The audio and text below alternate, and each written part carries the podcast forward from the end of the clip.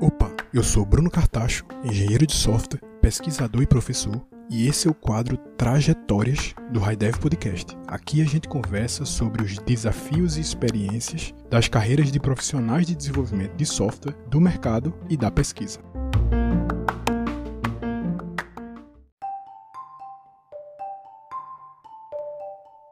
Nesse episódio 7 do quadro de Trajetórias do HighDev Podcast, a gente conversou com Roberta Arcoverde. Roberta tem mais de 15 anos de experiência com desenvolvimento de software. Atualmente é líder técnica no Stack Overflow, site que é talvez mais importante que o Google para quem desenvolve software. Também é co-host do maior podcast de tecnologia do Brasil, o hipsters.tech, além de ser uma das fortes vozes da comunidade de desenvolvimento de software brasileira, sempre presente no Twitter. Roberta tem graduação em Ciência da Computação pelo Centro de Informática da Universidade Federal de Pernambuco e mestrado também em Computação pela PUC-Rio. A gente conversou sobre a experiência de Roberta de atuar em um sistema tão largamente utilizado como é o Stack Overflow, sobre o papel do líder técnico em uma equipe de software, como Roberta conseguiu conciliar o trabalho com o mestrado, como virou uma referência na comunidade de desenvolvimento de software do Brasil e mais outro tanto de coisas interessantes sobre a trajetória de Roberta.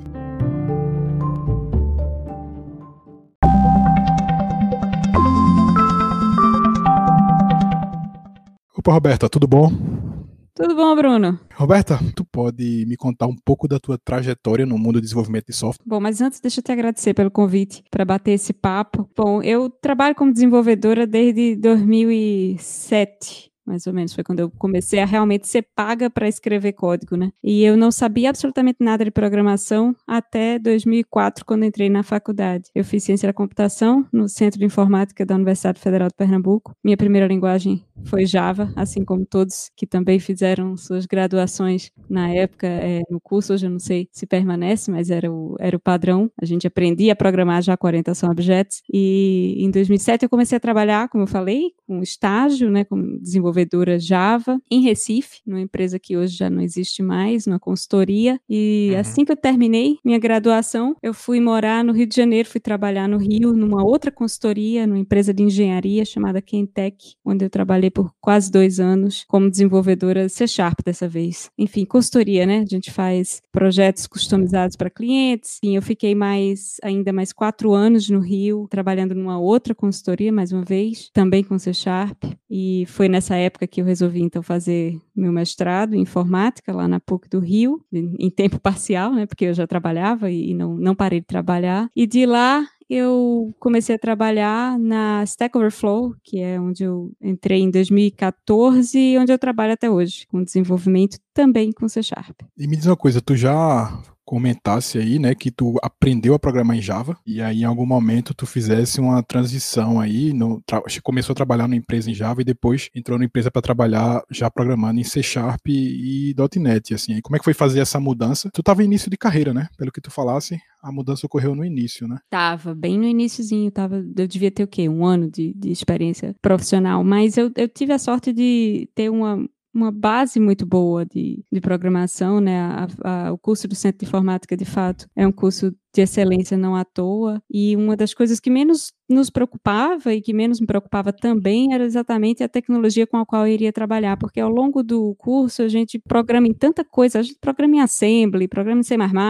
é, programa em Prolog, em VHDL, que de fato a, a linguagem acaba se tornando só um detalhe sintático, né? E, embora isso seja verdade, a gente ainda tem também o fator de que C Sharp é muito próximo de Java, o que também não dificulta. Então não foi uma transição transição assim tão doída, né? Tão, não foi um degrau tão, tão alto assim, porque as, as, são linguagens que na época já eram muito similares, permanecem né, sintaticamente, e, e estilos de programação muito similares. E eu sempre trabalhei também com desenvolvimento web, que de certa forma é padronizado entrecorta a linguagem, né, entrecorta a tecnologia. Uma vez que você entende como funciona um servidor de uma aplicação web, você consegue transferir esse conhecimento de forma mais simples para outras plataformas. Eu já conversei em outros episódios aqui com o pessoal também, é, e eu acho que a visão que a maioria das pessoas que estão um pouco mais avançada da carreira, como é o teu carro, caso, eu acho que normalmente é mais ou menos por aí, né? Você não tem grandes problemas em mudar a tecnologia quando você tem uma boa base de entender engenharia de software, entender como é que você desenvolve software de um modo geral. Mas eu confesso que o pessoal que está iniciando, de um modo geral, tem um certo medo, assim, né? De às vezes de trocar de empresa ou de trabalhar no, numa tecnologia que não tem domínio. Mas eu já vi algumas pessoas que de repente são sênior ou têm muitos anos de desenvolvimento de software com a tecnologia e ficam um pouco assustados de trocar de empresa e para uma outra tecnologia. Será que ele vai cair de repente passar a receber menos porque não tem domínio tão grande daquela linguagem e tal? Tem, tem uma, uma questão, um equívoco da própria indústria também nesse sentido, porque hoje você olha um job board de vagas de emprego, por exemplo, empregos de programação em Belo Horizonte, né? Normalmente as vagas elas são muito restritas por tecnologia. Então é, eu procuro uma programadora Ruby Angular, sabe? Coloca não só a linguagem, mas coloca o framework específico que você é. procura e, e isso limita muito tanto o pool de candidatos que você poderia atingir como empresa, né? Quanto assusta, como você falou, as pessoas que estão começando ainda e que não têm também essa visão de que não, pera, a, a tecnologia específica, a linguagem específica é um, é um um detalhe de sintaxe, né? O que é importante é saber construir sistemas e, um, às vezes, o domínio do sistema onde você vai trabalhar importa, mas, de fato, se eu programo, se eu sou uma programadora de front-end, se eu faço meu front-end com React ou com Angular, para mim, não deveriam, são, são, detalhes que não deveriam estar limitando o pool de candidatos de uma vaga, né? Você precisa de outras habilidades e esse tipo de coisa se aprende muito fácil. Exatamente, acho que é bem por aí mesmo. E me diz uma coisa, tu comentaste também também que tu, tu, iniciou tua carreira trabalhando empresa aqui em Recife, né? Até porque tua formação foi aqui. Em algum momento tu decidiu ir trabalhar numa outra empresa lá no Rio de Janeiro. Como é que foi essa tua decisão, assim, de, de mudar de Recife, de se lançar ao mercado fora daqui, onde tu tinha tido formação? É interessante essa pergunta, porque é, é, eu acho que é uma coisa muito pessoal. Eu, eu sempre tive, pessoalmente, a, o desejo, um desejo muito forte de liberdade, de ser independente, de pagar minhas contas. E eu, a minha família é de Arco Verde, no interior do Pernambuco, e com 13 anos eu disse, não, eu quero estudar em Recife porque lá o ensino é melhor, porque eu acho que eu vou ter uma chance melhor de entrar numa boa faculdade e tal. Então, desde cedo eu sempre fui aquela que saía cedo de, de casa, sabe? Que desbravava com, uma certa, até de forma até um pouco precoce, hoje, olhando para trás, na minha opinião. E, e, com essa oportunidade não foi diferente, foi, foi meio que eu, eu morava em Recife, quando eu trabalhava lá, na casa dos meus pais ainda, meus pais, embora continuassem morando em Arco Verde, tinham um apartamento em Recife. E quando surgiu, de fato, essa, essa vaga, eu, eu estava tentando uma transferência interna dentro da empresa onde eu trabalhava, mas foi uma transferência que não, não aconteceu, não aconteceu. Aí surgiu essa vaga, era uma empresa que estava contratando muito, porque se você parar para pensar, isso era 2008, foi o boom do petróleo, do óleo e gás, da indústria de óleo e gás no Brasil, e empresas sediadas no Rio de Janeiro, que tinham esse tipo de contrato com Petrobras da vida, né, com, com essas empresas de óleo gás, elas estavam muito bem posicionadas para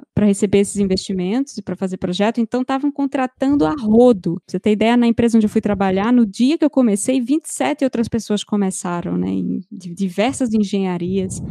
Uh, mas a, a, minha opção, na verdade, não foi salário, nem, foi meio que eu quero ter essa experiência de ir para outra cidade, de morar só, sabe? E de, e de ter uma experiência com, com mais autônoma, mais independente. Então foi muito mais pessoal do que profissional nesse sentido. Entendi, entendi. Então, para tu, no final das contas, acabou sendo só mais um passo, né? Porque tu já saiu de Arco Verde para Recife, querendo ou não, Claro, Recife é capital, mas você já saiu da sua cidade natal, né? É. Então, é um passo, é um passo a mais. E como é que é trabalhar num sistema que seja largamente utilizado no mundo inteiro e por toda a comunidade de desenvolvimento de software como é o Stack Overflow? Olha, é muito gratificante, viu, Bruno? Assim, eu não, eu não tenho essa. Eu, eu não criei o Stack Overflow, né? Eu não tenho essa vaidade de, de me sentir responsável por ele, mas é, é muito gratificante saber que, na verdade, eu, eu sou uma grande fã da, da missão do Stack Overflow, né? mesmo antes de entrar, mesmo antes de trabalhar lá, porque eu acho que de fato foi um divisor de águas na indústria de, de desenvolvimento de software. Eu programava antes do Stack Overflow. O Stack Overflow surgiu em 2008, né? A primeira versão alfa lá foi colocada em produção em 2008 e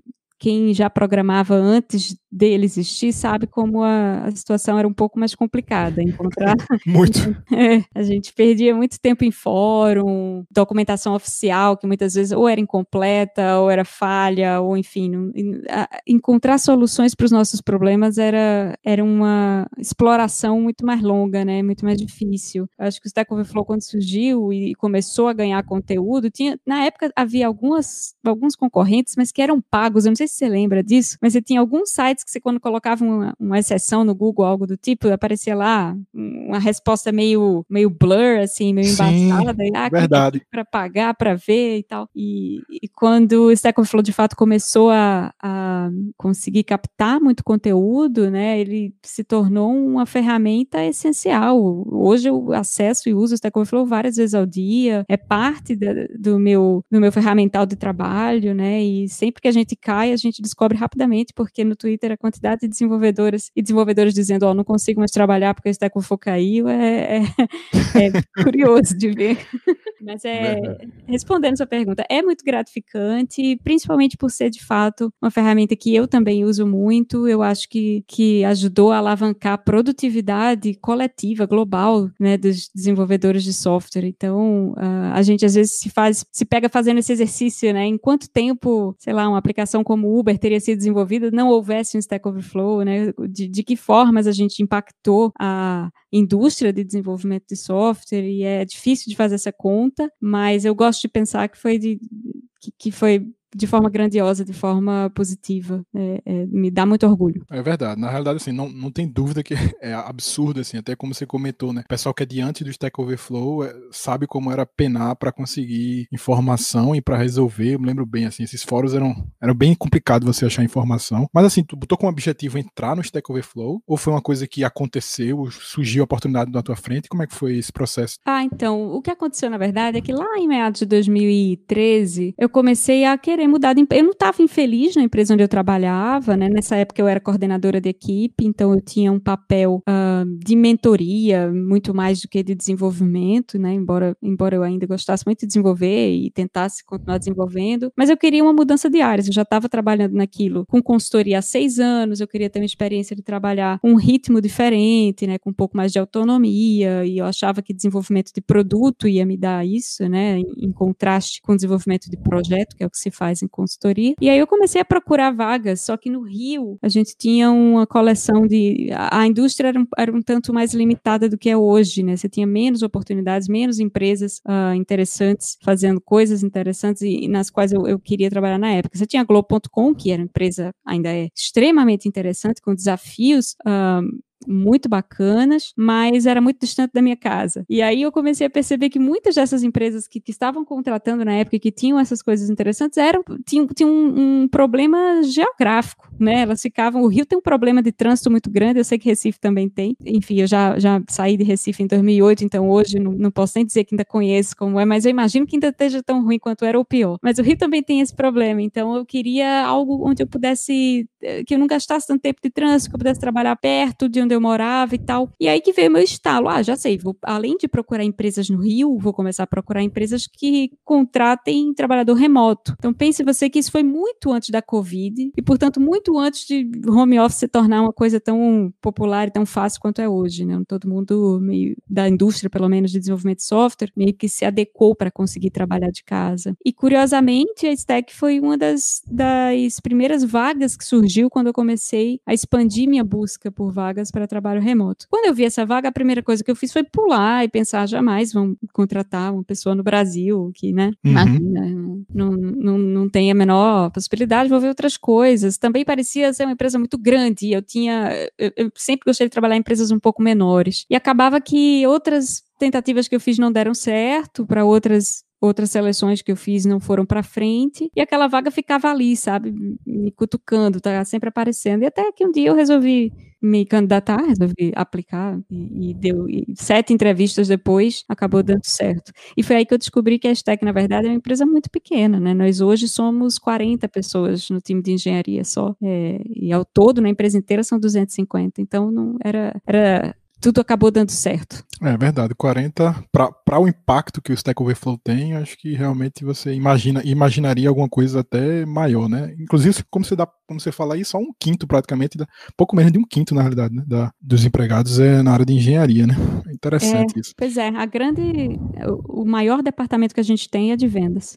Esse comentário que tu fizesse aí realmente sobre trabalho remoto, é tava parando para pensar aqui, é bem curioso mesmo, porque eu lembro bem assim, 2008, é, na época eu trabalhava na empresa também que não era exatamente consultoria, era empresa de inovação, que tinha múltiplos projetos com múltiplos clientes, era mais próximo da consultoria. E eu me lembro que acho que só tinha uma ou duas pessoas que trabalham home, trabalhavam home office e era, e era complicado, assim, você conseguir trabalhar de home office. Né? Realmente era, era um, um momento bem diferente. E assim, quais são os projetos e produtos que tu participa ou já participou assim no, no Stack Overflow? Ah, então, ao longo desses sete anos. Então, quando eu fui contratada, eu fui contratada para um departamento que na época chamava-se de Careers. E, curiosamente, o Careers era a nossa solução para vagas, né? Para vagas de emprego, que foi onde eu vi a nossa vaga, que foi onde eu procurava vaga e foi por onde eu me candidatei, diga-se de passagem. É um Inception aí, né?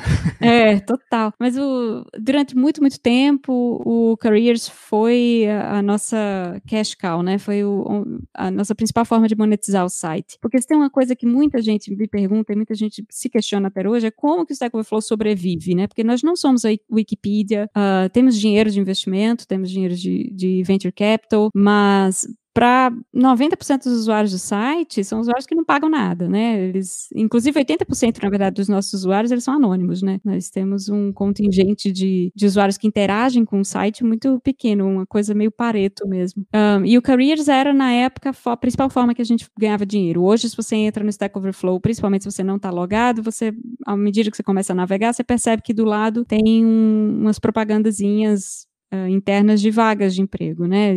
Dependendo da sua geolocalização, da, da linguagem, da que pergunta que você está lendo, vai aparecer lá, trabalha em Java em tal lugar. E as empresas nos pagam para anunciar suas vagas. E era assim que a gente ganhava dinheiro, e era nesse produto que eu trabalhei uh, durante um ano e meio. Meu primeiro ano e meio de empresa, eu trabalhei nesse produto de, de vagas, né? Um, que até hoje, se você quiser, existe, tem uma abazinha, se você botar stackoverflow.com.br jobs, esse é o, essa é a busca por vagas que, que a gente oferece. Mas depois desse um ano e meio, eu fui movida para o nosso outro grande time, que era o time que a gente chamava na época de Core, e era um time de 15 pessoas que cuidava de fato da plataforma de perguntas e respostas, que é o Stack Overflow, né? Mas uma coisa que algumas pessoas também não sabem é que o Stack Overflow é só um dos mais de 170 sites que a gente tem. E são uhum. todos sites de perguntas e respostas, mas dos mais diversos domínios. Você tem site de games, tem site de para para matemáticos, né? Pra, esse é bem interessante porque muitos estudantes de doutorado e pós-doutorado usam para discutir suas pesquisas e garantir que elas uh, são originais, né? E no, no site é um site bem movimentado pela comunidade acadêmica.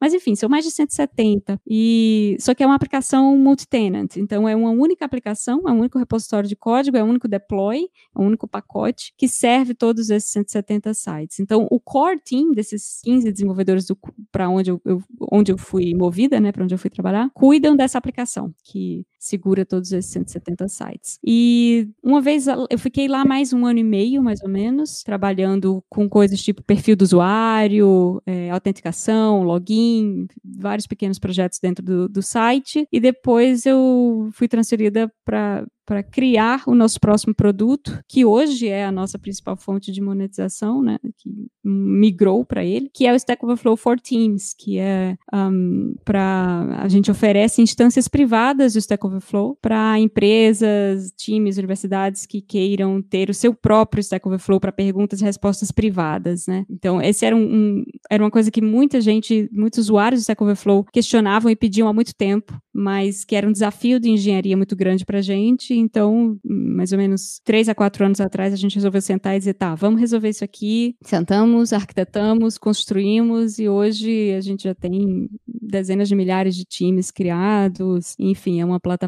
como eu falei, que né, tornou-se então a nossa maior fonte de monetização e é bem bacana. Então, uh, esse produto, né, o Stack Overflow for Teams, que foi lançado em 2018, eu, eu participei da criação dele, até hoje eu trabalho ainda nele. Hoje eu sou tech lead, a gente, o, o, time ficou tão grande porque o produto cresceu tanto que a gente quebrou ele em três. E hoje eu sou tech lead de um desses três, que é o, a, a divisão que cuida de growth and scale, né, de, de, divulgação, de crescer, tem um pouco a ver com marketing, tem um pouco a ver com escalabilidade também, por isso que é um assunto que eu gosto muito. Então, na realidade, o Stack Overflow ele começou com uma coisa que não tinha fonte de, de lucro inicialmente, né, basicamente era um serviço aberto e depois que ele foram acrescentando essas funcionalidades que geravam caixa, né, que entrava dinheiro na, na empresa, né, o, carre, o Careers e depois esse Stack Overflow privado aí, não é isso? Isso, Mo exatamente. modelo deles. Entendi. E esse teu comentário aí sobre esses outros, uh, esses outros sites, né, que estão dentro do guarda-chuva posso até dar um depoimento pessoal, né? É, no meu doutorado teve um pedaço dele que foi mineração de repositório, e aí eu descobri o Stack Exchange, né? Que é o guarda-chuva maior. Me corrija se eu estiver falando besteira, é mas guarda-chuva maior que tem vários desses sites pequenos, e eu me lembro que eu minerei outro desses sites aí, acho que era o Software Engineering, acho que hoje em dia mudou o nome. Enfim, tem muita coisa debaixo mesmo desse interessante. Mesmo que falasse por alto aí que atualmente está como tech lead do, do Stack Overflow, eu queria saber o seguinte, como é que mudou no teu dia, no teu dia a dia as tuas atribuições à medida que tu fosse progredindo na tua carreira no Stack Overflow, né? Que tu, pelo que eu vi, tu começasse como desenvolvedora, depois tu passou como principal tech lead, eu não sei se existe uma diferença aí dentro da empresa em relação a esses, esses, eh, essas funções. É, é interessante, porque um,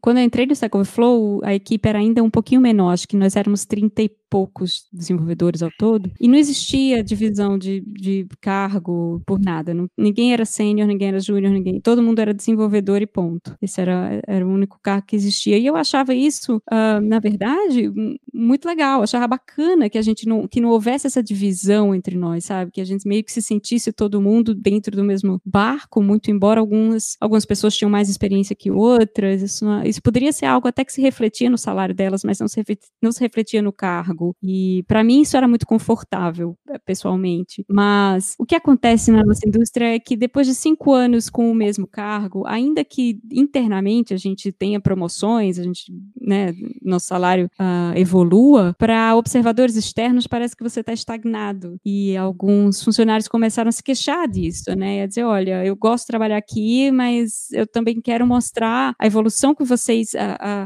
o reconhecimento que eu sei que eu recebo internamente, eu queria poder externar de alguma forma. E foi aí que a gente introduziu a questão dos cargos. Quando os cargos foram introduzidos, uh, os desenvolvedores, os funcionários, eles foram entrando nas caixinhas de acordo com a sua avaliação interna. E foi aí que eu caí na caixinha de principal. Mas as minhas atribuições nesse momento não mudaram, porque o, o que eu fazia como desenvolvedor, eu continuei fazendo como principal, que é basicamente ser responsável pela especificação técnica e construção dos nossos sistemas. Entretanto, quando eu migrei para Tech Lead, aí sim houve alguma, alguma alteração. A gente. Os Tech Leads dentro da Stack Overflow é, é um cargo de liderança, mas não é um cargo de gestão. Uhum. Então, eu não, eu não faço gestão de carreira de ninguém. É, nenhum, nenhum dos meus colegas, das pessoas da, do meu time, se reportam a mim diretamente, mas ainda assim eu tenho algumas responsabilidades que eu não tinha antes, como, por exemplo, multiplicar conhecimento, fazer mentoria, uh, servir como mentora técnica mesmo e revisora de, de soluções, de propostas arquiteturais, garantir que o time uh, está conseguindo trabalhar sem grandes obstáculos, né, tirar obstáculos da equipe. Existe uma, um foco em gestão de projeto muito mais assim do, no,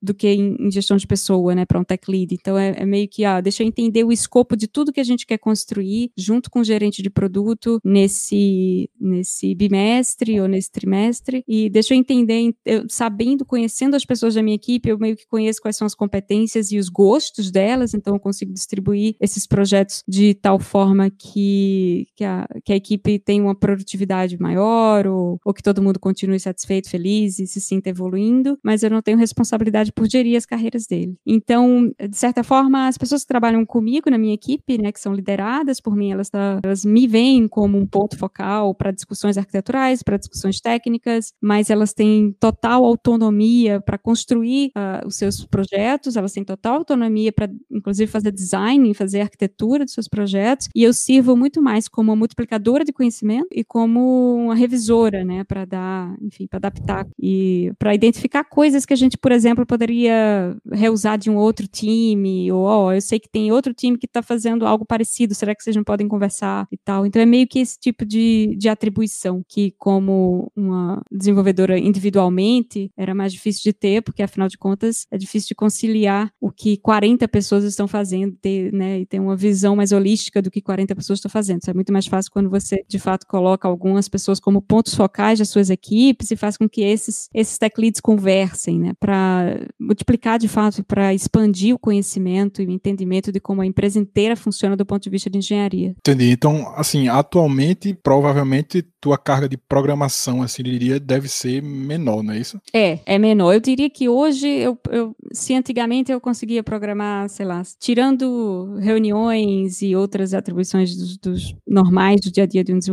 eu trabalhava, eu, eu acho que eu programava entre 70% e 80% do meu tempo. Hoje isso cai, mas não cai tanto não, Bruno. Eu acho que eu ainda passo mais da metade do meu tempo programando. E é pegando tarefa executando ou mais, sei lá, fazendo prova de conceito, experimentando alguma coisa nova para depois orientar e repassar para a equipe? Não, eu pego muito mais tarefa e executo. Eu, eu, eu, normalmente essas provas de conceito, esse tipo de orientação, a, a, gente fornece muita autonomia, porque as, as pessoas da minha equipe são, são desenvolvedores muito experientes, né? São desenvolvedores que também têm fortes opiniões e preferências. E, de certa forma, se eu tivesse essa atribuição de ditar como eu gostaria que certa arquitetura fosse implementada, isso causaria um ressentimento e, e provavelmente eu também não tenho uh, o mesmo contexto que os desenvolvedores, desenvolvedores têm. Então, eu acho bacana que a gente consiga manter as pontas das equipes né, com autonomia suficiente para continuar desenvolvendo coisas interessantes. E outra coisa que, inclusive, eu não faço é puxar para mim as tarefas mais desafiadoras ou mais interessantes do ponto de vista de engenharia. Normalmente eu puxo as mais boring mesmo, porque eu acho que são nelas que eu vou identificar, ok, a gente está fazendo isso de forma muito repetitiva, então de repente isso é um processo que eu consigo automatizar, entendeu? Então tem, além de puxar tarefa, puxar feature para desenvolver, outra coisa que agora eu faço é ficar mais de olho nos processos, né? Tipo, o que está atrasando a gente? Tem é, é a build que está muito lenta, tem algo que eu possa fazer para deixá-la ótima ou para paralisar alguma coisa, ou enfim, otimizar o tempo que todo mundo da equipe está gastando fazendo alguma atividade. Então, esse tipo de coisa eu, eu proativamente identifico e, e faço. Entendi, interessante. Realmente é um modelo, talvez, de organização de time que nem sempre a gente vê por aí, né? Costumo observar que normalmente as equipes de software tendem a ter esse ponto focal como alguém que vai, de alguma forma, ditar, não necessariamente no sentido de obrigar, mas meio que influenciar de maneira mais forte, né? Os, os, as decisões de arquitetura da equipe e tal. Interessante que é um,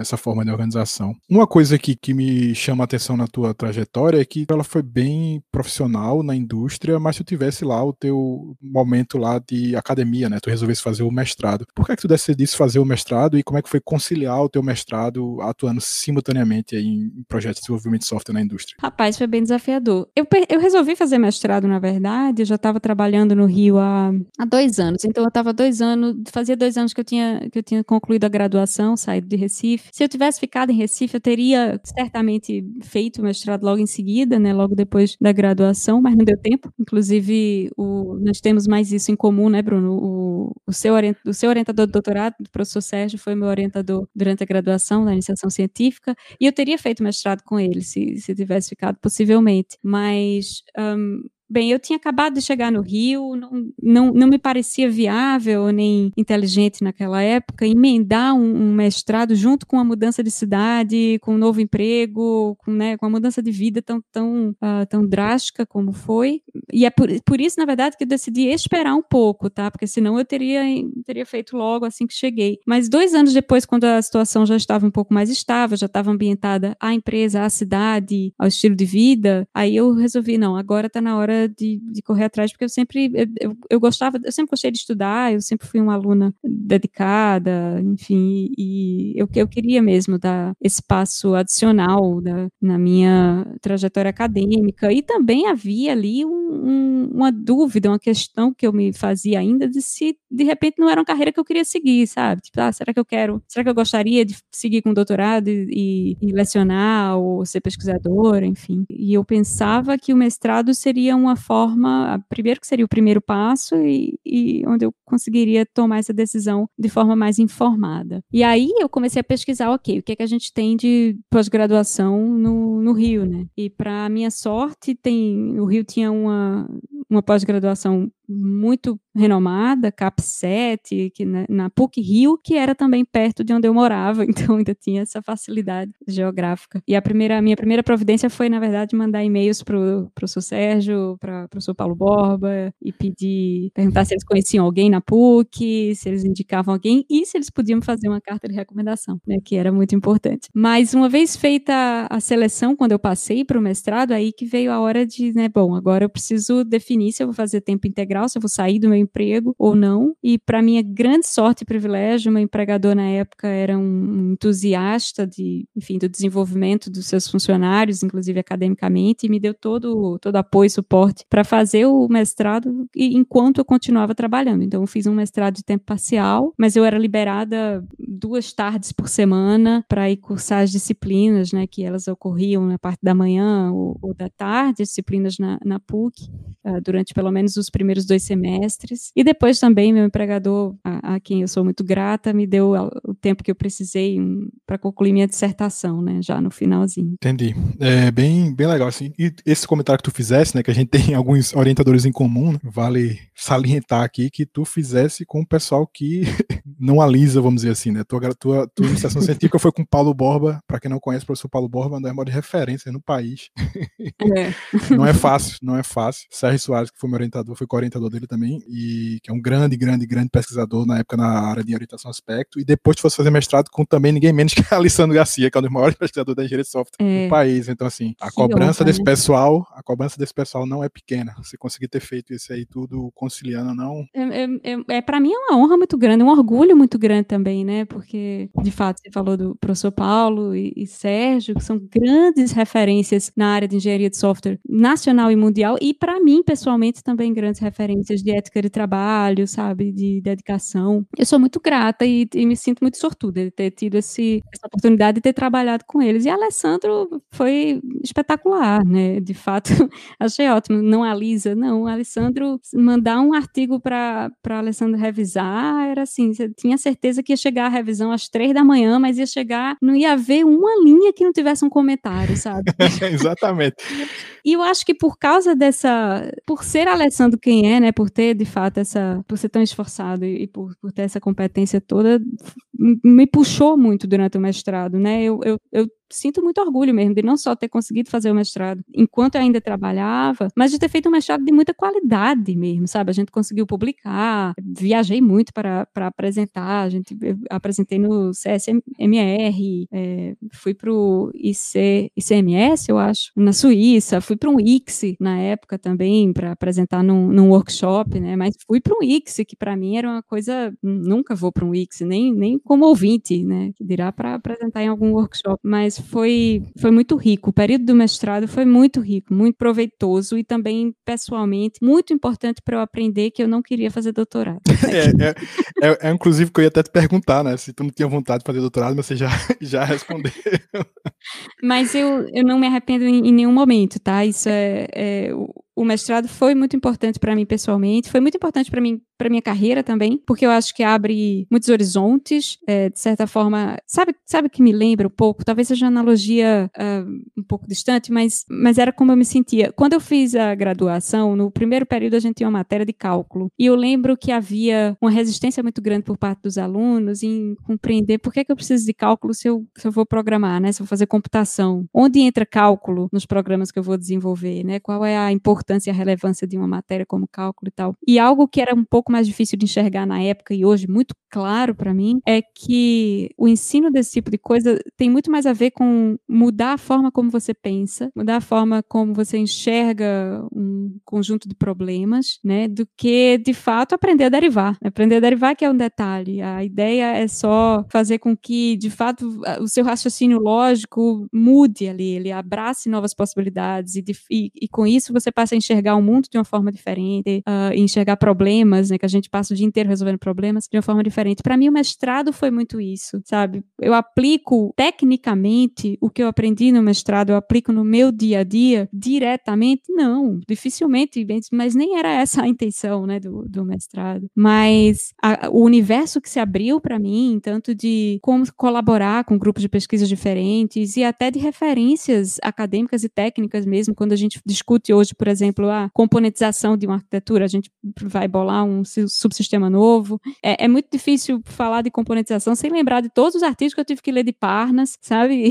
E, de todas, todas as referências que eu tive que escrever nos meus próprios artigos sobre modularidade, sobre engenharia de software e tal. São coisas que estão sempre ali no back of your mind, sabe? Estão sempre no, em algum cantinho e, e fazendo com que os processos de raciocínio, de solução de problemas que a gente enfrenta no dia a dia tenham um background teórico mais abrangente mesmo. Então, o, mestrado para mim foi muito, muito rico nesse sentido. Eu conheci também muita gente maravilhosa, fiz amigos para o resto da vida, assim, foi, do ponto de vista pessoal, uma experiência evidentemente muito rica, mas profissionalmente também. É, é o tipo de, de coisa que eu sempre, sempre que alguém me pergunta se acha que vale a pena fazer mestrado, vale. É, é uma das poucas perguntas para a qual minha resposta não é depende, sabe? Sim, sim, eu concordo em número gênero grau, mas eu sou enviesado, né? A gente já teve é, conversa sobre isso. Eu sou meio enviesado.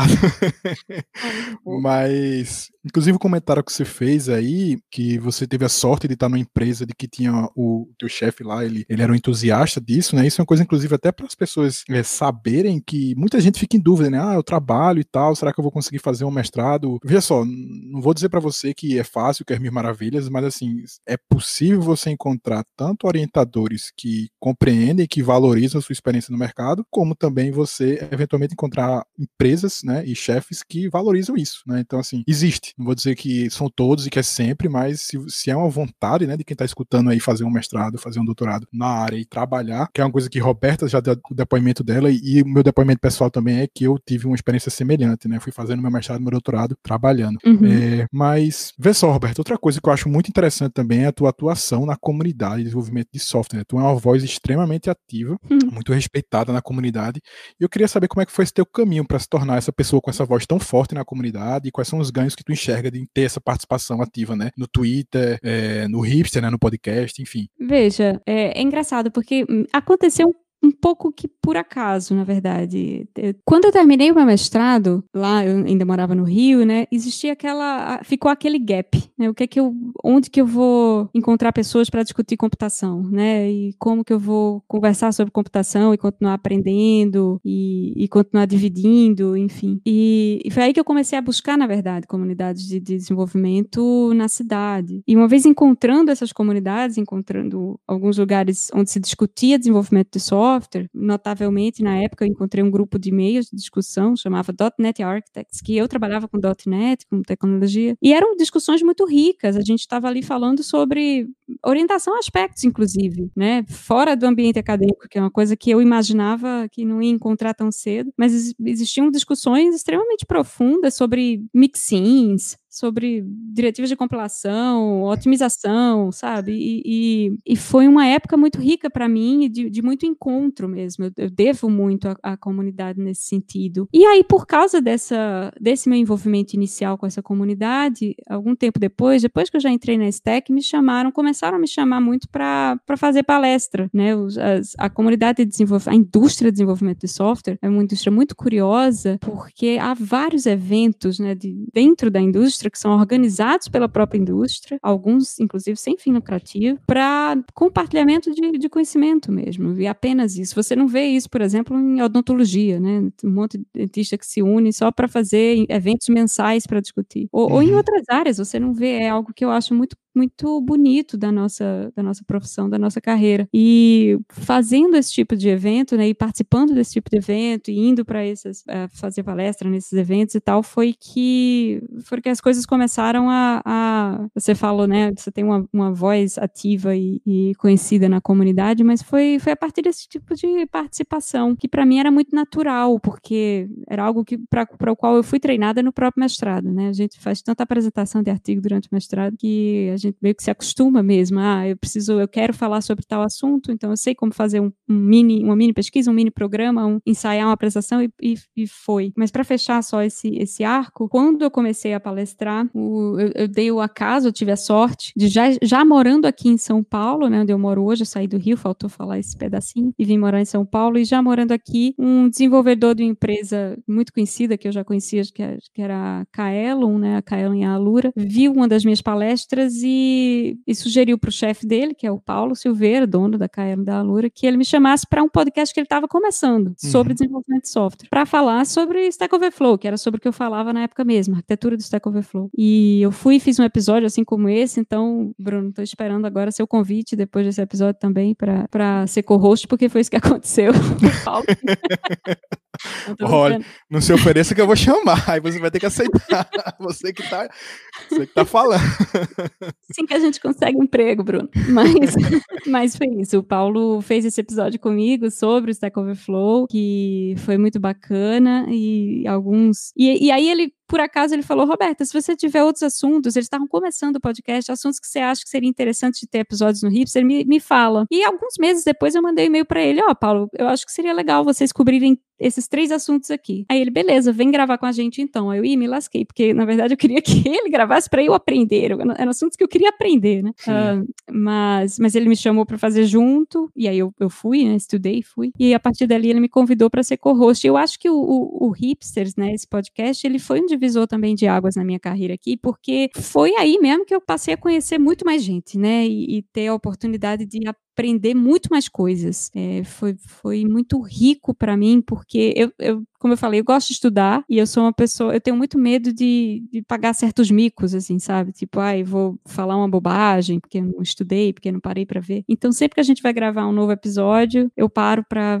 dar uma estudada no assunto antes e, e, ainda que seja algo completamente fora da minha área de domínio, tipo, outro dia a gente gravou sobre astrofísica, computação na astronomia. Eu, eu gosto de astronomia, mas eu não sou astrônoma, não entendo de astronomia. Mas ainda quando isso acontece, é sempre muito rico para mim para fazer esse, essa busca em largura, sabe, de, de, conhecimento e falar com gente de tantas áreas tão distintas, até de fora da computação, e saber como que elas trabalham, como que elas aprendem, como o que que elas, que que elas fazem, como que elas pesquisam, tal, tudo isso para mim é muito empolgante, assim, é, é, é, um desafio, mas ao mesmo tempo me força a, a continuar atualizada na nossa área e a aprender coisas completamente diferentes e conteúdos aos quais eu não estaria exposta se não fosse o podcast, né? E o Hipsters é hoje um, um, podcast de um alcance muito grande, né? Ele é um dos, dos, maiores podcasts de tecnologia no Brasil e por, por causa disso, você com as suas, essa sua generosidade disse que eu tinha uma voz muito forte, mas eu acho que vem daí, vem do, do convite de outra generosidade do Paulo Silveira, que me convidou para ser co-host junto com ele e que sorte a minha também, de, de estar no lugar certo na hora certa, né? E, e de poder participar desse projeto. É, sem dúvida, acho que essas coisas são, são importantes gente saber de onde é que de onde é que veio, né? E assim, tu falou uma coisa interessante sobre no podcast tu precisar de dar uma estudadinha, né? E assim, é o mesmo sentimento que eu tenho toda vez que eu vou conversar com alguém, eu tenho que parar para poder dar uma estudada. Por exemplo, no teu episódio mesmo, arquiteturas escaláveis. Na época eu atuava como, como desenvolvedor de software, né? Eu gostava muito dessa coisa de arquitetura, pensar em escalabilidade, parará, parará. Mas assim, eu já faz um certo tempo que eu não tô tão ativo assim, né? Que eu tô atualmente tô mais numa carreira acadêmica. Então muitas coisas mudaram. Claro que os princípios estão lá, você entende. É, rapidamente você consegue dar uma lidinha e sacar onde é que as coisas se encaixam mais ou menos. Mas querendo ou não, já não é mais, mais tanto a, a minha praia do dia a dia, né? Então, esses uhum. episódios uhum. que eu faço, eu sempre aprendo, com certeza aprendo um bocado. É, e aí, assim, acho que eu, eu, queria até perguntar, de um certo modo, tu já falasse, né? O que é que tu aprendeu e tu aprende no, no, como co-host no Hippers. Mas, assim, uma coisa que acho que dificilmente eu vou conseguir conversar com outras pessoas sobre isso, que é o quê? Qual é a habilidade que tu acha que um bom entrevistador tem que ter? E o que é que tu acha que uma boa entrevista, uma boa conversa é, deve ter? Olha, excelentes perguntas. Então, de pronto, deixa, deixa eu elogiar a sua habilidade de entrevistador. Uh, mas isso é engraçado você falar, porque quando, eu come... quando o Paulo me fez esse convite, né, para passar a participar de forma permanente do Hipsters, a minha maior preocupação era: eu não sou jornalista, né? Uhum. Eu, eu, sou uma pessoa muito curiosa, mas eu não sou jornalista. Então, eu, eu não tinha a menor ideia do, das respostas para essas, essas perguntas, né? Mas eu também não queria chegar completamente despreparada. Nós temos a sorte no Hipsters de ter um co-apresentador, que é o Maurício Linhares, que é jornalista. Né? Linhares é essas pessoas mega inteligentes, polímatas, que são excelentes programadores e também excelentes comunicadores. E além de ser um excelente comunicador, ele tem uma formação teórica por trás. Então eu tentava buscar muito e puxar muito do que ele fazia, né, como, como inspiração. Mas um, depois de quase dois anos fazendo episódios, não só no Hipsters, como em vários outros podcasts dos quais eu também tive a chance de participar. Uma coisa que eu acho que aprendi empiricamente é que um bom entrevistador ele tem que ter uma escuta ativa, né? Eu acho que perceber algumas omissões no discurso da pessoa que está sendo entrevistada, mas uh, conseguir também deixar de lado seu próprio conhecimento prévio do assunto e se colocar no lugar de um ouvinte absolutamente leigo para fazer as perguntas que devem ser feitas. Esse tipo de exercício é muito importante. E no caso da, da escuta ativa, enquanto a pessoa está falando, realmente prestar atenção no que ela tem a dizer e realmente tentar utilizar o que ela está falando para fazer perguntas melhores. Eu, a gente, você participou de um Hipsters com a gente, né, Bruno? Você nos deu essa, essa honra e você viu que a gente não faz pré-pauta, né? A gente não combina as perguntas. O que tem seus prós e tem seus contras. Um dos prós para mim é que me força de fato, estar muito dentro da conversa, né? Tipo, não, eu vou puxar a próxima pergunta baseada na pergunta anterior que eu fiz ou baseada na resposta que você está me dando. E às vezes o entrevistador também, a gente entrevista gente de todo tipo de background e experiência, né? É, não entrevistador, entrevistado. E às vezes tem pessoas que são extremamente inteligentes, mas que têm uma dificuldade de articular suas ideias. E você precisa estar tá com o ouvido muito atento. E, e, é quase que um exercício de empatia, saber o que que quem está ouvindo o podcast está absorvendo daquilo ali, em uma audiência completamente diversa, que tem pessoas que têm anos de experiência te ouvindo, mas tem pessoas que estão chegando agora naquele assunto. E você tem que deixar o papo interessante para as duas, né? Uhum. Então, tanto conseguir ficar um pouco mais na superfície, voltar alguns passos, se for necessário, dizer, não, pera, mas você falou uma palavra aqui, vamos entrar um pouco mais a fundo nisso, explicar esse conceito melhor e tal, quanto também não ficar tão na superfície que fica chato para quem já entende um pouquinho do assunto. Uh, então, eu acho que é isso. Em, em suma, para um, um, bom entrevistador, né? Ter um pouco dessa escutativa e, e uma empatia para se colocar no lugar de um ouvinte, tanto de um ouvinte leigo quanto de um ouvinte experiente. Ah, uma outra coisa que eu acho interessante que a gente percebe, e eu percebo muito, às vezes, até em, em outras entrevistas, é, e algo que eu tento fazer é, é, colocar a pessoa entrevistada em destaque. Né? É muito, às vezes é muito fácil cair no erro, de, especialmente quando é um assunto que te empolga e que você conhece, cair no erro de falar mais do que o entrevistado, ou de colocar suas opiniões com mais ênfase do que a, a, a da pessoa entrevistada. E isso não só é desagradável do ponto de vista de quem está participando, como de quem está ouvindo o podcast também, porque muitas vezes você tá, tá, eu já conheço a opinião, você faz todos os episódios, eu quero ver a opinião da convidada, sabe, que tá chegando agora e tem uma experiência distinta da sua. Então isso é uma outra coisa que eu acho que um bom entrevistador tem que ter. Uma boa entrevista para mim, quando você pergunta isso, você quer saber do ponto de vista de eu como entrevistada ou eu como entrevistadora? O que tu tá entrevistando e de repente tu, tu gostou da entrevista, ou seja, tu gostou daquela conversa que tu teve, né? Na verdade, ah, tá. existe uma diferença, né, de uma conversa para entrevista, até porque, por exemplo, esse podcast ele é meio misto, assim, né? Tem um uhum. lado, o, o, meu especificamente, tem um pouco de entrevista, um pouco de conversa, mas, mas enfim, no teu caso aí, é, quando tu entrevista, o que é que tu acha que foi uma boa entrevista? Eu acho que, eu acho que tem muito a ver com o que, que eu acho que um bom entrevistador tem que ter. Então, uma boa entrevista para mim é quando a conversa, ela consegue traduzir de uma forma clara e fácil para uma audiência diversa o que, o que a pessoa entrevistada está pensando, sabe? Não sei se ficou muito claro. É, veja, eu mesma não consegui articular. Mas tudo que eu falei anteriormente sobre um, um exercício importante da comunicação de, de podcast é, é, exatamente ter essa, essa atenção para uma audiência que pode estar em diferentes níveis de entendimento e conseguir articular as ideias de uma forma que atinja todos esses diferentes níveis. Quando, quando eu sinto que isso aconteceu, quando fica claro para mim, sabe, se as coisas que eu, as dúvidas que eu tinha foram sanadas, eu imagino que ficou claro também para boa parte da audiência. Um, e é evidente quando a conversa flui sem pausas estranhas,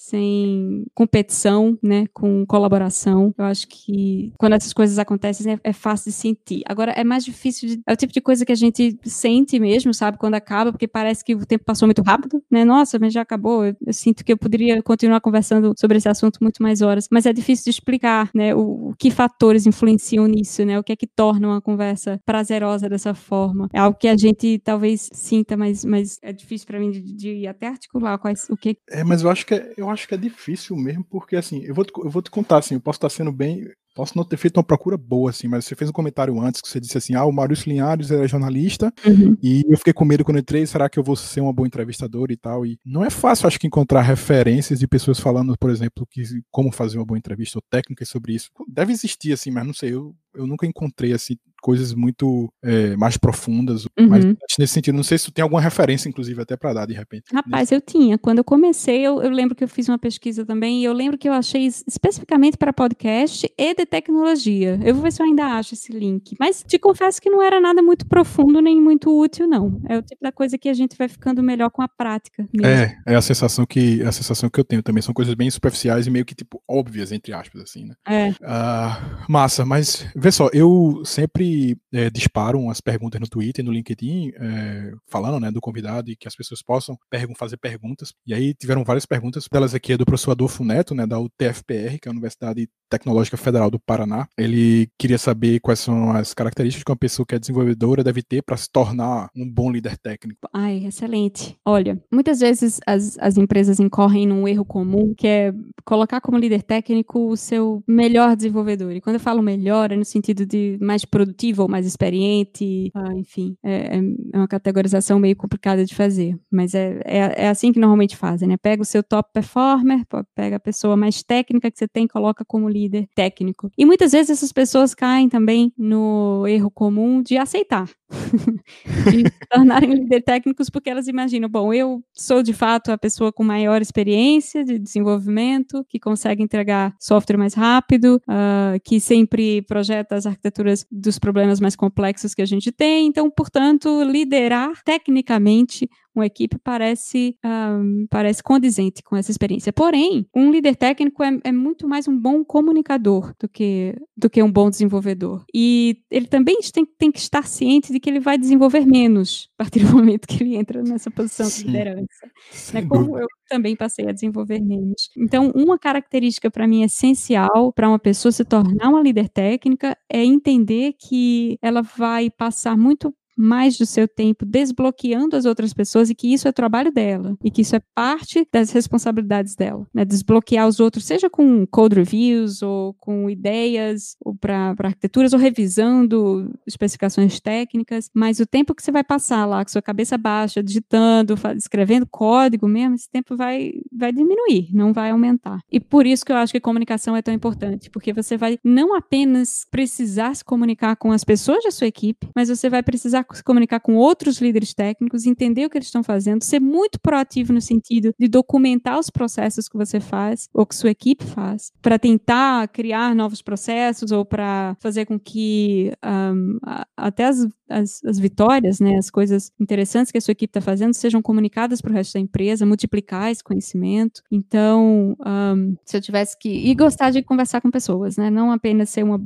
boa comunicadora, mas entender também que muitas vezes você vai precisar passar passar muitas horas por dia em videoconferência ou conversando, né? Quando sairmos da Covid, pessoalmente com as pessoas, tanto com as pessoas que trabalham com você, quanto com as pessoas que precisam de algum insight ou, ou debater uma ideia, enfim, com outros líderes técnicos. Então, é, acho, acho que eu resumi bem, né? Foram três ou quatro características já. Sim, sim, Márcio, acho que é, concordo assim. Inclusive, teve um, um, episódio aqui no podcast que foi. Talvez tu até conheça, com Caval. Tu conhece Caval? Tu, estudar, tu fosse da época de Caval no Sim, não? Acho Caval, que não. Acho que não, né? Ah, não, pera, Ricardo Cavalcante? Ricardo Cavalcante. Exatamente. Ah, conheço. Eu acho que ele é algumas turmas antes da minha. Ele é mais velho. Ele é tech lead lá na Totox e assim, a gente discutiu um pouco e assim, é interessante ver as várias visões, ou seja, tu coloca de uma forma diferente, mas tem umas convergências, né? E a comunicação, de modo geral, sempre está presente, né? No, no, papel do tech lead. É, tem outra pergunta aqui que eu acho que é o tipo de pergunta que tu já deve estar cansado de, de, de escutar essa piada, mas enfim. Celso Santa Rosa, é,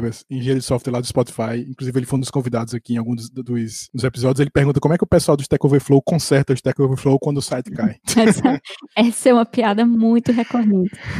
Inclusive, que sempre surge quando cai. Né? Sempre que o Stack Overflow é, é uma, é, é, uma das, das coisas que, que nos perguntam também. Pois é, gente, infelizmente tem, tem, nós temos que sobreviver e botar o site de volta no ar sem, sem esse arcabouço aí, sem essa quantidade de, de informação. Mas olha, a gente ainda, ainda, via de regra, a gente ainda tem acesso ao banco de dados, né? Poderíamos nós mesmos buscar alguma coisa por lá se fosse necessário. Mas olha, é, essa piada é, como eu falei, bem recorrente, mas tem uma outra curiosidade de quando o Stack Overflow cai, que menos pessoas sabem e que eu acho muito interessante, que é a gente tem um dashboard de métricas, né, normal de observabilidade de saúde dos sites, uh, que a gente fica de olho e tem alguns alertas associados a essas métricas que são observadas, né? E quando o, a melhor métrica que a gente tem, a que mais rápido nos informa quando o Stack Overflow está fora do ar é o número de menções no Twitter por segundo. Ele consegue, consegue ser mais rápido do que as nossas métricas internas do tipo número de exceções, ou de requisições que falham, ou de tentativas de escrever no banco que falham, enfim, nenhuma dessas métricas dispara tão rápido quanto o número de menções no Twitter. É engraçado,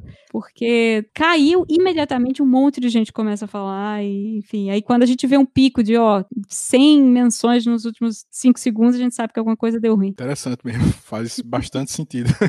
e me diz uma coisa, Roberto, normalmente eu costumo uh, fazer três perguntinhas aqui para todo mundo que vem. A primeira delas é que tu pudesse me contar um desafio que tu tenha passado na tua carreira e que tu tenha tido orgulho de vencer e como é que tu venceu esse desafio. Pode ser uma coisa bem técnica, assim, bem específica, ou algo mais de carreira, não tão específico. Eu acho que, na verdade, eu me antecipei e já respondi a sua pergunta quando eu falei do mestrado. Eu diria que, de fato, o fazer o mestrado em tempo parcial, trabalhando e, e conseguir fazer um mestrado de qualidade, né, com artigo publicado, com uma boa média, enfim, viajando para apresentar e fazer uma boa dissertação e tal, e ainda assim continuar trabalhando boa parte do tempo oito horas por dia, entregando software e participando de reunião, e ficando para lá e para cá entre o emprego e, e, a universidade, etc. Eu acho que foi, foi extremamente desafiador, extremamente cansativo, mas foi uma época da qual me orgulho muito, né? Eu consegui concluir o mestrado sem precisar de extensão, no, no período de dois anos, e, como você falou, com um orientador conhecido pelo seu, pelo seu nível de exigência. É, eu não consigo pensar, não só na minha carreira, Bruno, mas na minha vida, de um período mais desafiador que esse. Assim, foram muitas noites de muito poucas horas dormidas para conseguir concluir. E eu tinha um, uma coisa assim de eu, uma uma cobrança, uma autocobrança de não, eu preciso fazer esse mestrado com qualidade, porque senão o Alessandro vai achar que aluno de tempo parcial não presta e não vai querer mais pegar nenhum aluno de tempo parcial, né? Vai sujar o nome. é, porque isso era uma coisa que eu também tive que negociar, né? Eu, eu sei que tem muita gente que não gosta de, de, aluno de tempo parcial, justamente porque existe essa coisa da, da dedicação uh, não exclusiva, de, de, resultar em trabalhos de menor qualidade e tudo. Então eu tinha isso assim, era, era uma, meio que uma missão pessoal de não, eu preciso enfrentar isso aqui direito, sabe? Fazer direito para que ele não, não, não deixe de pegar aluno de tempo parcial no futuro, achando que nós não sabemos nos dedicar. Mas foi o, foi o maior desafio, Bruno, eu diria, na, na minha carreira e, e, como eu falei, né, pessoalmente também, da, minha vida. Foi uma época bem desafiadora. Sim, sim, é bem puxado. É, a segunda pergunta que normalmente eu faço, Roberto, é se tu tem alguma besteira que tu se lembra que tenha feito, porque às vezes a gente, a gente fala muito sobre as coisas que deram certo, né, mas eu acho, eu acho interessante assim, eu gosto sempre de escutar as histórias de, de quando a gente se atrapalha, né? Então, assim, tu se lembra de alguma besteira que tu tenha feito, seja mais uma vez alguma coisa bem técnica específica, é, sei lá, derrubou o, o, o, servidor de produção, alguma coisa do tipo, ou então, ou então alguma decisão de carreira que tu tenha passado, que tu tenha tropeçado e que tu é, aprendeu com isso?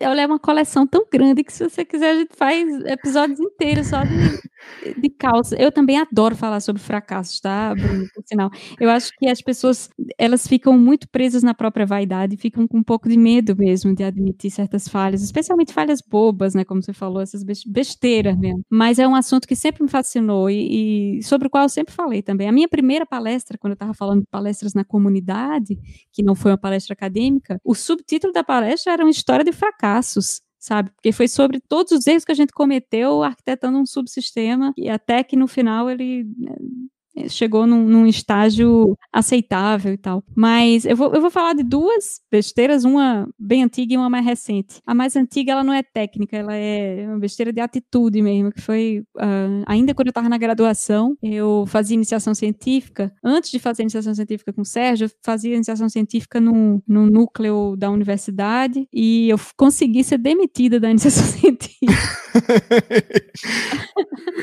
por, uh, por uma questão absolutamente, desculpa o termo, mas idiota, que foi uma questão de ego. Eu peguei uma discussão com o meu gerente na época, eu tinha um gerente de projetos, eu era desenvolvedora. Era uma dessas iniciações científicas onde o foco é muito mais de engenharia do que de pesquisa. Sim. E, e eu peguei uma discussão porque eu discordei do, do meu gerente sobre um processo de, ah, eu não quero fazer assim, quero fazer de outra forma. E essa discordância tomou um, um nível, assim, muito público e, muito rude, né? E por isso eu, acabei sendo demitida. E foi, foi uma bobagem, né? Porque hoje, olhando para trás, eu penso, é, eu lembro que na discussão ele falou assim: é, daqui a uns anos você me diz se você tem razão ou não. E hoje eu olho para trás e digo, eu não tinha nem um pingo de razão, sabe? Não, não se xinga seu chefe, muito menos em público. E, e era, era tudo uma questão de ego, sabe? Aluno de terceiro período que acha que sabe tudo de computação. Sei demais, sei demais. É. inclusive, eu já fui um deles. já fui um deles. É, né? Nós, nós temos, sei lá, era, era uma coisa de realmente. Imagina, eu estou numa universidade maravilhosa, com alunos e professores maravilhosos. É claro que eu sei mais do que você, sabe? Não, claro que eu não sabia. E, e fui com justa causa demitida da iniciação científica. Foi um grande choque de realidade para mim, na verdade. Foi algo que me ajudou a, a, a, botar o pezinho mais no chão. E a outra besteira foi mais recente, como eu falei. Recentemente a gente lançou uma funcionalidade nova que mandava e-mails de onboarding né, para novos usuários. Tipo, oh, bem-vindo ao produto Stack Overflow for Teams, é, segue aqui como utilizar. E aí uma semana depois mandava o outro, ah, você sabia que nós temos essa funcionalidade? Esses e-mails de, de marketing, né, que o departamento de marketing pede para a gente fazer, normalmente. Uhum. E por causa de um erro de um join numa consulta SQL, era um join entre duas tabelas que tinham chave múltipla, né? E eu não só não coloquei todas as chaves no join, como na hora de revisar, na verdade não fui eu que digitei, mas eu revisei o pull request que tinha esse, esse erro e não vi, não percebi que estava faltando uma chave no, na hora de fazer o join das duas tabelas e isso gerou um, um produto cartesiano dos dados das duas tabelas, o que fez com que a gente conseguisse a proeza de mandar até 177 e-mails para a mesma pessoa. produto cartesiano em cima de uma base também do Stack Overflow deve ser uma delícia. Pelo menos, a nossa sorte é que pelo menos isso era para o Teams, né? Era para o Stack Overflow for Teams, que tem um, hum. um, conjunto de usuários muito menor e era para mandar e-mails de onboard. Então só, afetou, só chegou a afetar um time que foi criado no momento em que o bug ainda estava em produção mas só precisou de um, né? Porque quando a gente viu, eu, opa, como assim vários e-mails sendo enviados? A gente já interrompeu o processo, voltou a versão e ainda bem que não afetou mais gente, mas é um erro primário, né? É o tipo de erro que vai chegar aí um aluno no terceiro período, como eu era, um rei na barriga para dizer, mas são muito incompetentes, né? Como faz um negócio desse? 15 anos de experiência para não saber fazer um join, mas enfim, para eu gosto de falar porque normaliza, sabe? Porque as pessoas veem que ninguém está isento desse tipo de falha, não não, gente, isso acontece. É, isso é muito massa. É exatamente, acho que a função é exatamente essa. E também dá uma risada. Além de, é. além de, além de ser educativa, também a gente ri. Ah, e a outra pergunta que eu costumo sempre fazer, Roberta, é, talvez até você já tenha falado antes também, mas assim, se tu conseguir identificar algum momento na tua carreira que algo deu certo, assim, por mero acaso. Isso de nenhuma forma desmerece a sua trajetória, porque a gente sabe que dificilmente você vai conseguir construir uma carreira simplesmente por acaso, né? Você só vai ter tendo sorte, sorte, sorte e as coisas vão dando certo. Mas às vezes a gente sabe que as coisas acabam indo para um caminho que a gente nem pensou, planejou muito bem e de repente as coisas aconteceram. Tu tem algum exemplo desse? Tenho, e acho que também me antecipei a pergunta e já respondi respondi, mas vou falar novamente. Eu acho que o, o Hipsters, o podcast, né, foi de certa forma um conjunto de vários acasos. Teve o acaso de eu ter, dos meus amigos da comunidade terem me chamado para palestrar num evento pequeno de comunidade mesmo. Teve o acaso desse evento ser filmado e a palestra tá no YouTube e ter alcançado mais gente. Teve o acaso de alguém que trabalhava na Alura ter visto e ter recomendado para o Paulo. E, enfim, tudo, to, todos esses acasos juntos uh, me levaram para aquele primeiro episódio que levou levou a todos os outros e, e levou hoje a minha coparticipação lá. É, e e para mim foi, foi é algo ainda muito importante na minha carreira, tanto por, como eu falei antes, né, por permitir que eu conheça muita gente e conheça muitas empresas e conheça um pouco mais do estado da prática de engenharia de software do Brasil, né, porque a gente acaba conversando com um monte de, de gente que, que, enfrenta desafios muito distintos do, dos meus, mas uh, também foi importante para que as pessoas que não me conheciam passassem a vir conversar comigo, por exemplo, sobre, nossa, como que vocês resolvem esse tipo de problema e ou aquele outro tipo de problema? E abriu muitas portas para mim nesse sentido, até de coisas como consultoria, enfim. Mas foi, como eu falei, foi um conjunto mesmo de acasos, né? Por acaso eu tive essa sorte de, de um funcionário do Paulo ter me, ter me visto e ter recomendado que ele me chamasse para participar e o resto foi a história. Massa, massa, massa. Acho que é, realmente é um bom, é um bom exemplo, teve um impacto bem grande. Tu pensa em próximos passos na tua carreira ou normalmente tu vai seguindo as oportunidades que vão aparecer na tua frente? E como é que normalmente tu se relaciona em relação à tua própria carreira? Olha, eu sou uma pessoa muito organizada. no sentido de eu sempre tenho, eu, comumente eu tenho assim alguns passos pré-planejados. Então foi assim com o mestrado, né? Eu sabia quando eu, quando eu fui para o Rio, eu sabia não, eu vou trabalhar um tempo, vou ficar estável, vou atrás do mestrado. Foi assim com quando eu comecei a trabalhar na Stec também, porque foi tipo, ah, eu quero começar a trabalhar para uma empresa é, de produto, então começava a estudar, ver o que, é que precisava, enfim, qual, qual era o, quais eram as possibilidades. Hoje, uh, eu tenho eu tenho muita sorte, na verdade, de trabalhar numa empresa que continua me desafiando tecnicamente e que, e que na verdade, comporta tudo que eu valorizo num lugar para trabalhar, né? Que é colaboração, camaradagem, é um ambiente livre de competição. Eu sou uma pessoa muito pouco competitiva, né? Uhum. É, é, muito difícil competir comigo porque eu deixo todo mundo ganhar em tudo, porque eu não ligo mesmo, não é, não é, de, não é da, da minha personalidade. Então, esses ambientes, especialmente quando a gente está falando de, da, de culturas, não da nossa cultura, mas de uma cultura americanizada, né? Que, que eles são inerentemente, culturalmente, um, um povo muito competitivo, é, isso já, já torna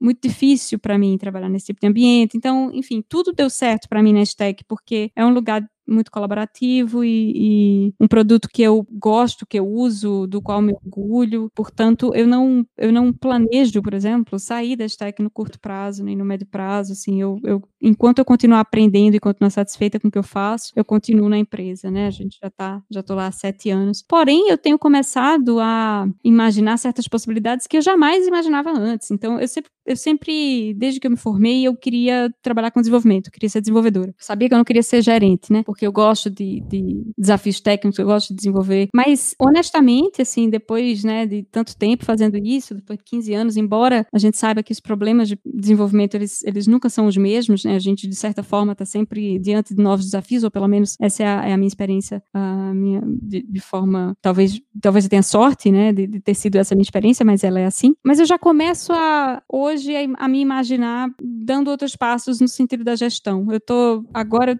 eu, sou líder técnica, eu gosto de sê-lo, mas eu estou aproveitando esse momento para fazer essa experiência de introspecção e, e, e analisar se será que eu gostaria de de ter um papel mais de gestão, uh, mais de né, tipo, realmente de gestão de equipe ou não, realmente não é isso, não é para esse lugar que eu quero levar a minha carreira. E esse questionamento, Bruno, eu nunca tinha feito, sabe? Para mim era muito certo que enquanto tivesse alguém disposto a pagar dinheiro para eu continuar desenvolvendo, era isso que eu ia fazer. Uhum. Mas eu não sei, talvez a, a, a medida que a gente vai envelhecendo, a gente queira expandir um pouco mais as áreas de desafio e, e gestão é uma carreira paralela, né? Uma outra carreira e eu teria que começar do zero se eu fosse partir para ela. E eu não sei se eu gostaria de fazer isso ainda. Mas assim como quando eu fiz mestrado, meio que foi um, um treinamento para ver se eu queria fazer doutorado ou não, eu estou encarando esse momento agora como um treinamento para ver se eu gostaria de fazer essa transição ou não. Então vamos ver, ainda está a definir. Massa, massa, muito massa. E assim, tem algum outro aspecto relevante da tua carreira ou que tu queira falar que a gente não tenha falado aqui? Olha, eu acho, a única coisa que eu acho importante frisar é que ao longo da minha carreira inteira, eu sempre fui parte de alguma minoria, né, dentro da indústria de, de desenvolvimento. Na uhum. época que eu morava em Recife, eu era parte de duas. Eu era uma mulher em computação, numa turma onde nos formamos 28 e eram três mulheres apenas, e eu era um, uma mulher lésbica, eu era LGBT, num, numa época em Recife onde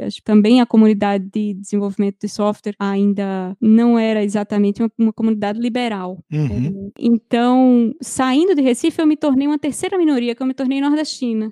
verdade, verdade. E seria inocente, tal, talvez como não é algo que eu fale com frequência, né, sobre como foi, como foi a minha experiência uh, profissional sendo parte dessas três minorias na, na nossa indústria, e é fácil para as pessoas acharem, então, que eu nunca passei por, nenhuma, por nenhum problema que, olha só, Roberta, mesmo sendo mulher gay nordestina, né, tem um, uma carreira uh, bacana, co conquistou algumas coisas e tal. Mas não foi bem assim, não. Assim, eu passei por muitos constrangimentos, por muitos percalços, por muitas dificuldades, extremamente cansativo e em muitos momentos foi muito exaustivo continuar insistindo em ser desenvolvedora, ainda que olhando para os lados não tivesse ninguém igual a mim, né? Tanto, tanto com colegas quanto com é, colegas de trabalho, mas é, assim, eu passei por situações constrangedoras, tanto com colegas de trabalho quanto com chefes, quanto com clientes, com colegas palestrantes em eventos, assim, eu fui muito empurrada para atividades não técnicas também, ou menos técnicas, em, em, ao longo da minha carreira nas várias empresas que eu trabalhei. Quando eu saí do Nordeste, por muitas situações constrangedoras, por ser nordestino nordestina, tanto na indústria quanto na academia, diga-se de passagem. Então, eh, seria uh, desonesto da minha parte não, não mencionar essas coisas, porque uh, eu não quero que as pessoas pensem que essas dificuldades não existiram para mim, né? Ou que eu seja vista como alguma forma de exemplo e que, olha, consegui navegar todas essas situações de forma uh, sem que causasse nenhum dano. Não, causou muitos danos, foi, foi muito desafiador e difícil em muitos momentos, né? Eu acho que a minha persistência, o, o mérito da minha persistência está muito mais na rede de suporte que eu tenho, por ter uma família que sempre me apoiou muito e por ter uma rede de amigos também muito, uh, muito firme, do que por mérito próprio, né? Então, eu acho que nós, como indústria e como povo, ainda temos muito, um, muito que caminhar para que esse tipo de situação ele se torne cada vez mais raro, né? E que a gente se torne mesmo uma indústria que saiba aproveitar né, a, os talentos de toda uma demografia que hoje se sente excluída, né? Não, não se sente excluída, mas que é ativamente muitas vezes excluída. É. Então, acho que esse é o único aspecto da minha carreira que, se eu não falasse, eu iria me arrepender depois. Então, eu digo, não, eu tenho que lembrar de comentar para o Bruno que nem tudo são flores, né? Na, a, a nossa indústria, infelizmente, ainda tem muitos passos a dar para que a gente se torne, de fato, um, uma área mais progressiva e que abrace as pessoas e que aceite. A gente, a gente tem um déficit de mão de obra muito grande, né? É inaceitável para mim que, que na, numa indústria que lida com tecnologia, que lida com futurologia, ainda esteja tão, tão presa ao passado nesse, nesse tipo de aspecto. Muito interessante escutar esse depoimento, inclusive porque tu já é de uma época que pode dar esse depoimento de que, apesar de, sei lá, vamos pensar, 10 anos atrás, muitas coisas mudaram hoje em dia, eu acho que melhoraram nesse sentido, mas é meio louco pensar, se eu for para pensar, tipo, como eram essas coisas que você tá narrando aí há 10 anos atrás, e era muito pior, assim, eu acho, né? Muito era muito, pior. muito pior. E é meio assustador de pensar que, tipo, não faz tanto tempo pra gente que, sei lá, é. não é mais tão novinho, não é nenhum ancião, mas não é mais tão novinho, porque, pô, quando eu penso 10 anos atrás, quando eu penso que eu tava fazendo 10 anos atrás, para mim não é tão distante, mas ao mesmo tempo, assim, é assustador como mudou muita coisa. Né? Mudou. Isso aí eh, tem que dizer que, de fato, é, por exemplo, no começo da minha carreira, eu lembro de ir para evento, e se eu, teve um evento que eu fui que eu, que eu fui sorteada para ganhar algum brinde, aí eu fui no palco pegar e choveu fio-fio, sabe, esse tipo de coisa. Isso não acontece hoje em dia mais, pelo menos não em São Paulo, né, não, uhum. Não nessa, não por aqui. Eu sei que ainda a gente ainda tem muito para caminhar, mas de fato melhorou, mas melhorou bastante, ainda bem. É, e, eu, e, assim, eu nem falo da indústria, assim, eu falo até da sociedade de um modo geral, vamos dizer assim, né? Que obviamente vai se refletir na indústria, né? Mas, é assim, muita coisa realmente mudou, ainda bem. Ainda bem.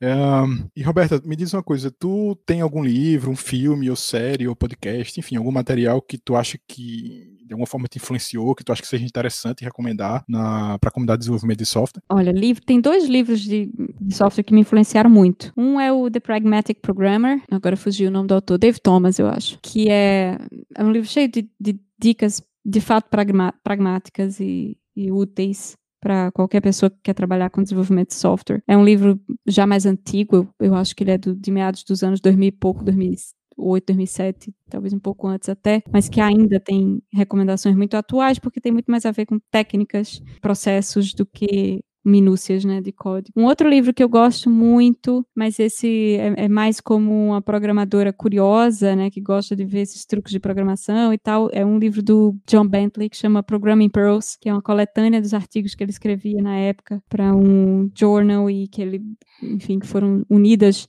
nesse livro também é um livro mais antigo, inclusive os exemplos, se não me engano, são em C, mas para quem gosta de, de programação e de lógica. É, é, é, um livro muito divertido e é curtinho de ler. E mais recentemente, um livro que eu gostei bastante de ler foi um livro de arquitetura, chama Fundamentals of Software Architecture. Ele é introdutório, mas como ele é mais recente, ele, ele envolve algumas técnicas e, e um, estilos arquiteturais que estão mais em voga agora e que faltava mesmo uma literatura um pouco mais detalhada sobre eles, eu achei que ele supriu bem essa, essa lacuna. Então, para quem está querendo começar a falar de arquitetura, aprender sobre arquitetura e aprender sobre estilos arquiteturais que estão neste momento, né, fazendo, sendo muito utilizados em diferentes domínios, é um livro bem interessante. Esse é do Neil Ford e eu esqueci o nome do outro autor também. Massa, Mas enfim, massa. Fundamentals of Software Architecture. Legal. E a gente está chegando aqui perto do fim, né? É uma coisa que normalmente eu pergunto, apesar de eu saber que acho difícil que alguém não te conheça, mas onde é que a gente pode saber saber eh, mais sobre tu, o site, o rede social. Você está sendo muito generoso com, com a, a nossa suposta fama.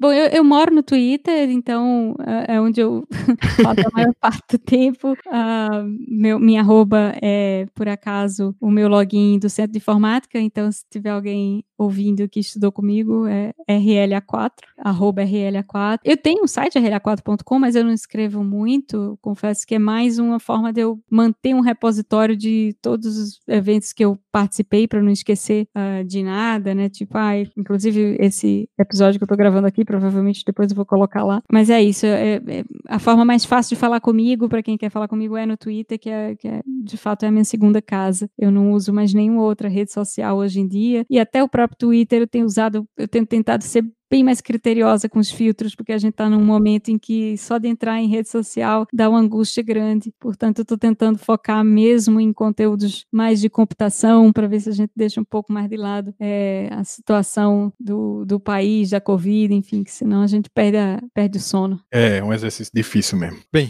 é, obrigado aí, muito obrigado, Roberto, por ter participado. Foi muito interessante a conversa. Isso aí, obrigada, Bruno, mais uma vez pelo convite, adorei. Então é isso, obrigado e até o próximo episódio do High Def Podcast.